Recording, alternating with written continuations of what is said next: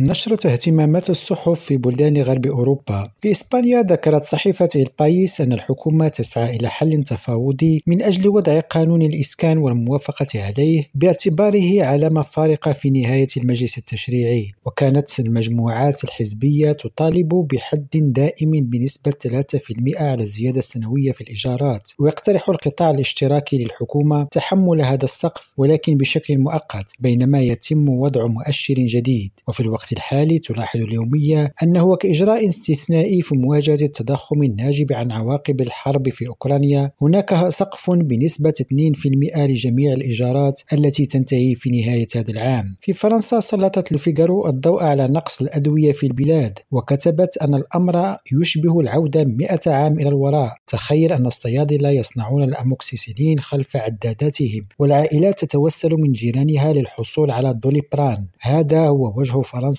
التي تكافح مع نقص الأدوية التي اعتقدنا سابقا أنها مستحيلة يقول كاتب المقال. الاقتصاد السابع للكوكب يسقط من فوق. في المملكة المتحدة لاحظت صحيفة الجارديان أن السياسيين والاقتصاديين من اليسار واليمين يتفقون على شيء واحد بريطانيا في ورطة. وبينما يقدم الوزير جيريمي هانت ميزانيته إلى البرلمان سيضرب المعلمون في إنجلترا والأطباء المتدربون وموظفو الخدمة المدنية والجامعات وموظفو مصافي النفط. ولا يدعي الوزير أن الإجراءات التي ستتخذ الأسبوع المقبل ستحل هذه المشاكل كما تقول الصحيفة مشيرة إلى أن هذه الصراحة ربما تكون في صالحه. في ألمانيا ذكرت فرانكفورت رونشاو أن جميع المباني السكنية في البلاد يجب أن تحقق معيار الطاقة D بحلول عام 2033 وتشير الصحيفة اليومية إلى أن هذا ينتظر أن يقلل من استهلاك الطاقة ويساهم في حماية المناخ حيث يخطط الاتحاد الأوروبي ليصبح محايدا كربونيا بحلول عام 2050 نزار الفراوي ريم راديو جنيف.